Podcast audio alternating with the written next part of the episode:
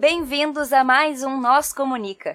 Esse é o quadro de episódios rápidos, curtinhos, com conteúdos diversos produzidos pelas nutricionistas colaboradoras para trazer cada vez mais conhecimento e reflexão para vocês. Quer ver algum assunto por aqui? Manda pra gente. A gente está em todas as redes sociais, como Nós a Nutrição, Nós com Z. Seguimos agora com as nutricionistas Aline Jerônimo e Marina Meirelles, do Pluralizando. Oi, gente, meu nome é Marina. Meu nome é Aline. E nós somos do Pluralizando a Nutrição. E no episódio de hoje nós vamos falar sobre nutricídio. E para poder falar sobre nutricídio, precisamos lembrar do episódio que falamos sobre desertos alimentares, que seria basicamente uma base, um cenário para a insegurança alimentar, um cenário para o nutricídio, um cenário para fome. Ah, então vamos pensar que o desertos alimentares seria basicamente um local onde a gente teria dificuldade de ter acesso aos alimentos in natura, aos alimentos minimamente processados e acaba tendo como base os alimentos ultraprocessados, que são mais baratos e mais perto da gente. No momento que a gente tem isso como a base da nossa alimentação, a gente pode estar falando de nutricídio, porque uma alimentação que tem enquanto base são os alimentos ultraprocessados e industrializados pode aumentar nossos riscos quanto em relação à obesidade, em relação à hipertensão, em relação a várias outras doenças crônicas que estão relacionadas à alimentação, né? Uh, que não respeitam também os sistemas alimentares de produção, que estão voltadas também para outras produções que, enfim, não, não têm uma responsabilidade ambiental. A gente está falando também de uma cultura alimentar, não sei se posso chamar de cultura alimentar, moderna, né, uma forma, é, uma alimentação mais contemporânea, que não considera, então, nossos valores uh, culturais, certo? Então a gente acaba sendo refém de uma indústria que produz um algo que chamam ainda de alimentos, né, cheio de aditivos, com o mínimo de alimentos de verdade. Então, essa é uma forma da gente estar tá falando então de genocídio alimentar, de racismo ambiental. Então, tem outras palavras que semelhantes, vamos dizer assim, mas o termo nutricídio, ele vem do autor Laila África, que é um norte-americano, que é o autor do livro que se chama Destruição Nutricional da Raça Negra.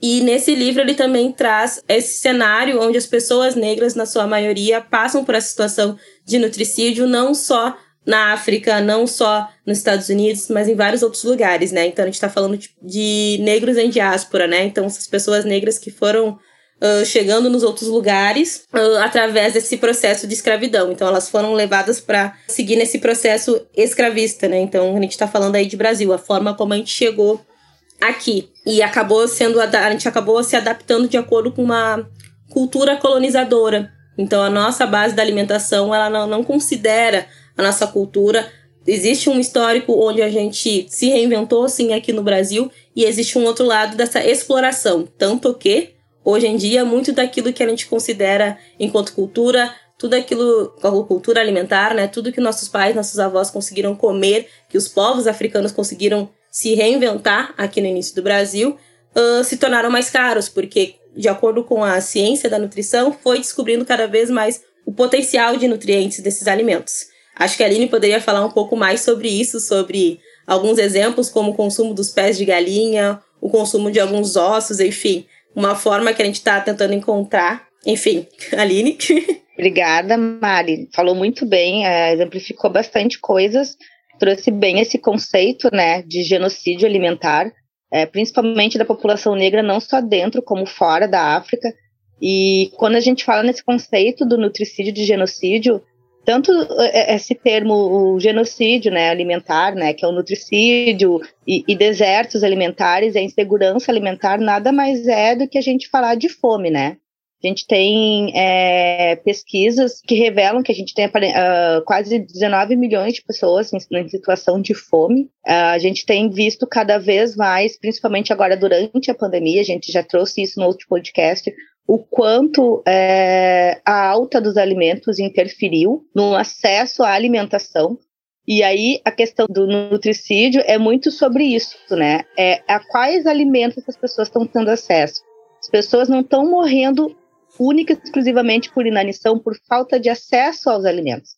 Mas o nutricídio ele é um termo que ele se refere a um genocídio onde as pessoas estão morrendo lentamente, de doenças causadas pela má alimentação. O nutricídio ele traz muito esse conceito, né?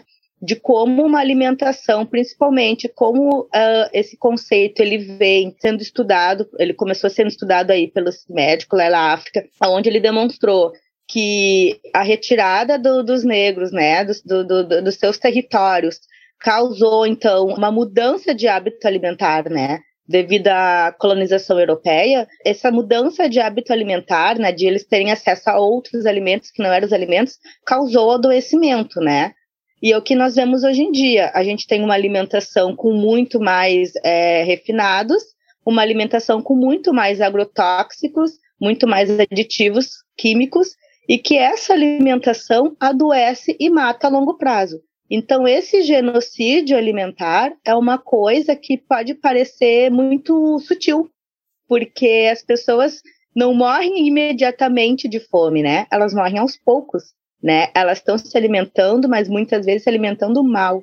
A gente viu aí reportagens na mídias e nas redes sociais da volta de venda de ossos, né, para as pessoas conseguirem tirar um pouco de, de proteína de venda em supermercados de pé de galinha, de, de, arroz e de feijão de qualidade muito inferiores, assim como tendo que recorrer a marcas também com uma qualidade muito inferior às marcas mais conhecidas, então, essas pessoas muitas vezes não deixam de se alimentar, mas se alimentam mal. Se alimentam mal, adoecem mais. Né? A população negra é uma população, por exemplo, que tem suscetibilidade a ter algumas doenças mais predominantes, né? como, por exemplo, a hipertensão. Então, as pessoas acabam ficando mais hipertensas, acabam ficando mais diabéticas, acabam tendo mais complicações, e isso ocasiona a morte delas, né? Então, o genocídio, ele vem muito disso, né? E é um cenário muito triste, porque as pessoas se alimentam e morrem de fome, a gente pode dizer assim. É você comer e morrer de fome, você não ter acesso. E por que que a gente trouxe esse lembrar dos desertos alimentares? Porque é exatamente isso, né? A, o alimento de qualidade, os alimentos in natura, os alimentos é, nutricionalmente completos, vamos dizer assim, eles não chegam nas periferias, eles não chegam para essas populações. Não só para a população negra, né? A gente fala muito da população negra porque é a população que é mais atingida, é a população que faz, que compõe grande parte a, a periferia, né? As áreas periféricas. Mas a população indígena também é muito atingida por esse cenário. E a população indígena também que não tem seus territórios, né, para eles cultivarem os seus alimentos. Então, a gente também vê esse cenário de nutricídio também hoje em dia no Brasil, fazendo esse recorte para o Brasil, atingir também essas populações, né? Então, são populações que não estão se alimentando adequadamente, são populações que não têm acesso. A questão da insegurança alimentar é muito sobre isso, é o acesso. É primeiro você conseguir acessar alimentos que já é uma dificuldade hoje em dia para muitas pessoas. E segundo, quando você acessa, quais são os alimentos que você está conseguindo ter acesso? Qual é o, o, o alimento que tem disponível no, na sua região, no seu bairro? Quais são os mercados? Quais são as feiras? Aliás, tem feira aí no seu bairro? Tem feira para você ir comprar? E se tem, como é que você consegue acessar ela? Você consegue chegar a ela caminhando? Então, é, é tudo isso, né? É o acesso.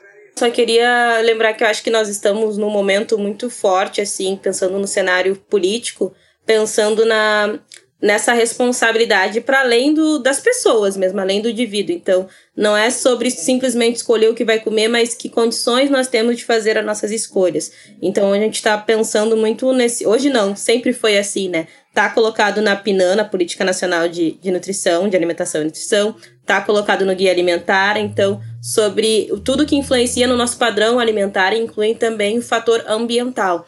E a gente está falando tanto do respeito dessa, dos sistemas alimentares em relação a essa responsabilidade ambiental e social, mas a gente está falando também da fiscalização de comércios, então, como é que compõe, como é que regula esse sistema? Por que, que é tão fácil, então, esse, essa indústria que produz ultraprocessados chegar na periferia? Né? Como é fácil chegarem na periferia? Acho que tem o filme Muito Além do Peso traz muito disso também. Tem uma cena que me marca muito, sem querer dar spoiler para quem não assistiu, mas é o número um, tá? Porque tem um e dois, que tem um carro de uma marca que eu não sei se posso falar, né? tem uma marca grandiosa que chega lá na periferia com muitos alimentos industrializados, disfarçados de saúde, e eles vão de barco, né? Então, o esforço que se faz para chegar numa periferia para que esse povo consuma um alimento que e as pessoas não têm não conseguem fazer esse discernimento do que, que é saudável ou não.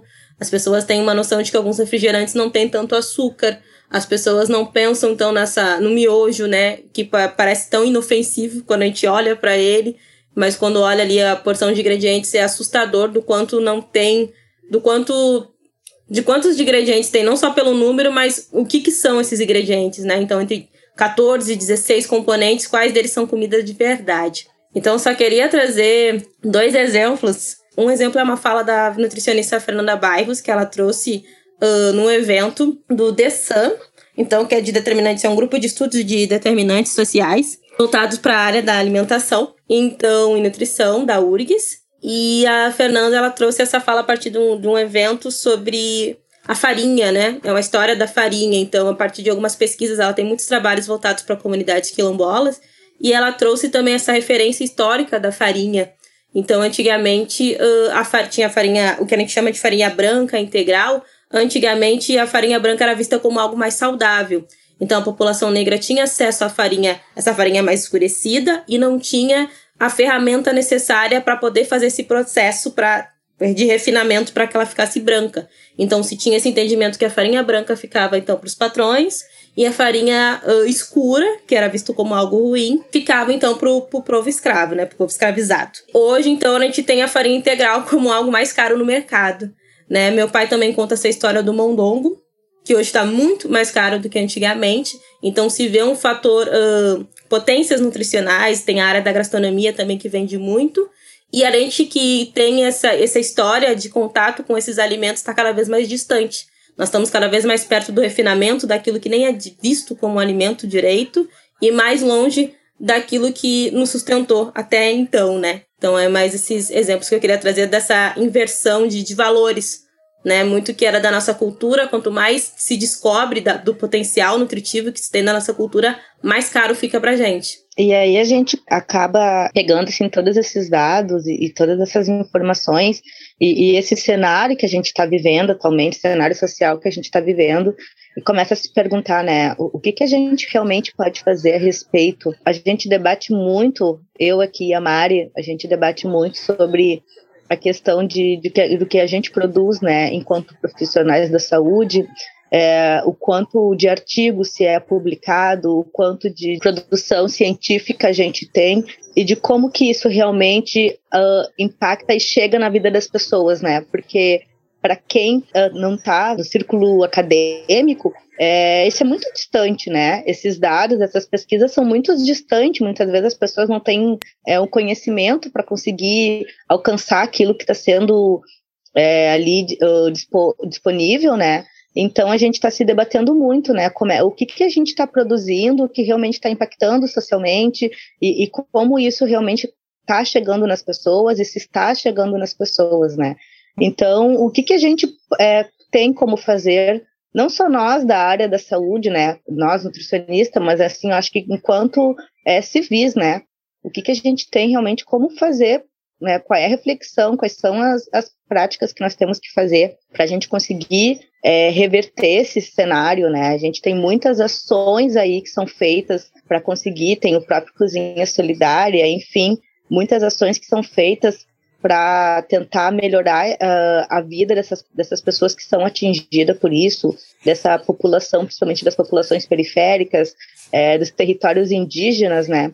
mas a gente tem que realmente começar a pensar em como ser mais colaborativo é, mais efetivamente, prático, né? né? Exatamente. As práticas, né? É a é. transformação social, né? A gente precisa realmente é, é pensar numa, numa maneira de, um, de, um, de uma organização econômica, né? Que, que dê aporte para que não, não seja necessário chegar ao ponto de uma família e comprar um osso é, mercado para poder se alimentar, né? Chegar ao ponto, uh, recentemente até se teve toda uma discussão de uma mãe de família que foi presa por roubar miojo Coca-Cola dizendo que estava com fome, né? Não chegar ao ponto de uma mãe de família, de um pai de família cometer um ato criminoso para se alimentar, ou das pessoas se alimentarem de uma maneira é, tão precária, quem consegue ainda se alimentar, se alimentar de uma maneira tão precária que a longo prazo não tenha qualidade de vida, de saúde, morra, né?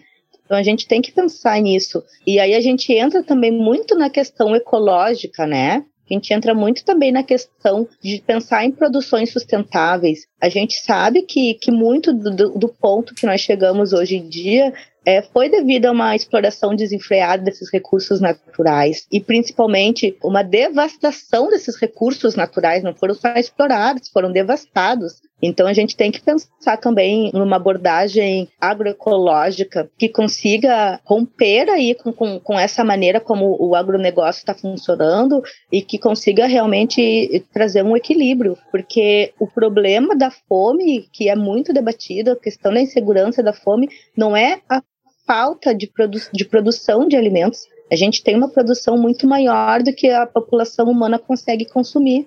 Mas, por exemplo, do que a gente produz é, de cereais, a maioria vai para pasto, né? A maioria vai para ração e não para os seres humanos. Então, como é que a gente está nesse nível, né? Como é que a gente pode modificar isso?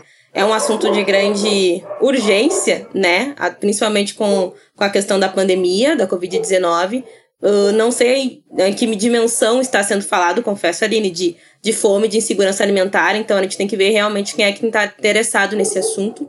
Vejo muito da nossa prefeitura muito mais preocupada no investimento turístico do que a fome em si. Mas eu vejo uma grande. Pensando que a gente mora em Porto Alegre, porque eu não sei né, até onde que chega esse podcast. Somos da capital, então, Porto Alegre Rio Grande do Sul. E a gente vê a nossa prefeitura, então, muito mais preocupado com outros interesses econômicos que não estão linkados ou que não contemplam então a nossa situação de insegurança alimentar e fome. Mas tem uma grande mobilização, acredito, muitas mobilizações que eu digo de organizações civis, como a Aline deu ali o exemplo da cozinha solidária que foi instalada aqui na Zenha, no bairro de Porto Alegre. Então, eu acho que a dica que a gente pode dar é sobre nós, enquanto nutricionistas, enquanto estudantes, é sobre conhecer o lugar que a gente mora para a gente tomar uma atitude, né? Então, acho que Enquanto profissionais, nós temos muitos documentos já que de, nos indicam o que fazer, como fazer, mas como fazer talvez nem tanto. Eu acho que ainda está muito nas diretrizes. Tem muitas diretrizes, tem muitos princípios, mas a prática, né? Como é que se dá isso na prática? Que é quando a gente entende que a responsabilidade de escolha alimentar não é só da pessoa, e sim do ambiente. Como é que a gente pode estar dialogando, dialogando com o posto de saúde? Quem são os líderes da comunidade? Como é que esses comércios, como é que eles estão, o que, que eles estão vendendo, né? E como é que funciona essa questão do recurso, como é que a gente faz para que esse mínimo de comércio que a gente tem em torno da casa começa, comece a oferecer mais alimentos in natura. Como é que a gente pode fazer uma mobilização para as feiras acontecerem? Então, acho que a dica que fica é conhecer o território, o que, que já está acontecendo para se somar esses movimentos, né? Existem muitos movimentos e organizações civis que estão atuando, mas eles não têm esse alcance de visibilidade. É isso, Mari. Muito obrigada para quem está nos acompanhando. Mais uma vez agradecemos ao podcast Nós da Nutrição pelo convite a gente estar aqui trazendo um pouco desse, do nosso trabalho, da, desse tema, que a gente acha que é muito importante a gente trazer e debater. Quem quiser saber um pouco mais, na nossa página, arroba pluralizando a nutrição, tudo junto no Instagram, nós temos um post que fala sobre o nutricídio especificamente, além de outros posts que falam sobre insegurança alimentar, desertos alimentares, entre outros conteúdos. Vá lá, clique, nos siga, compartilhe, comente e até a próxima, pessoas. Tchau, até tchau. mais. Tchau, tchau. É isso aí, pessoal. Vocês ficaram com mais um Nós Comunica. Se vocês querem entrar em contato conosco, vocês nos encontram em todas as redes sociais por arroba nós da nutrição, nós com Z ou vocês podem mandar um e-mail para contato@nosanutrição.com.br. Vocês podem falar conosco ou falar com as Nutris colaboradoras que estão produzindo esse conteúdo sensacional. Entre em contato conosco. Vamos lá. Abraço. Tchau, tchau.